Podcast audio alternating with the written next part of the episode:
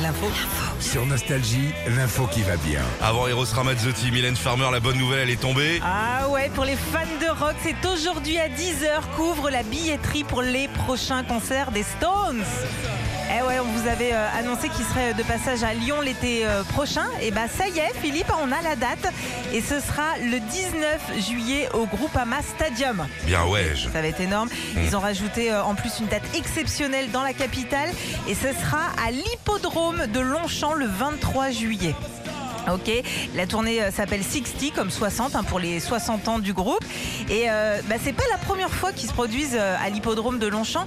Ils l'avaient euh, déjà fait en 95, alors pas devant 170 000 canassons, hein, non, devant 170 000 personnes. Et euh, bah, c'est comme si en gros ils avaient fait deux stades de France d'un coup ou un concert devant tous les habitants de Toulon. T'imagines le truc? Putain, Les mecs, c'est toujours démesuré, c'est fou. en plus, ça lui fait pas peur à Mick Jagger parce qu'en 2009, ils avaient fait un concert à Rio aussi devant plus d'un million et demi de spectateurs. Et il y a même une vidéo qui tourne.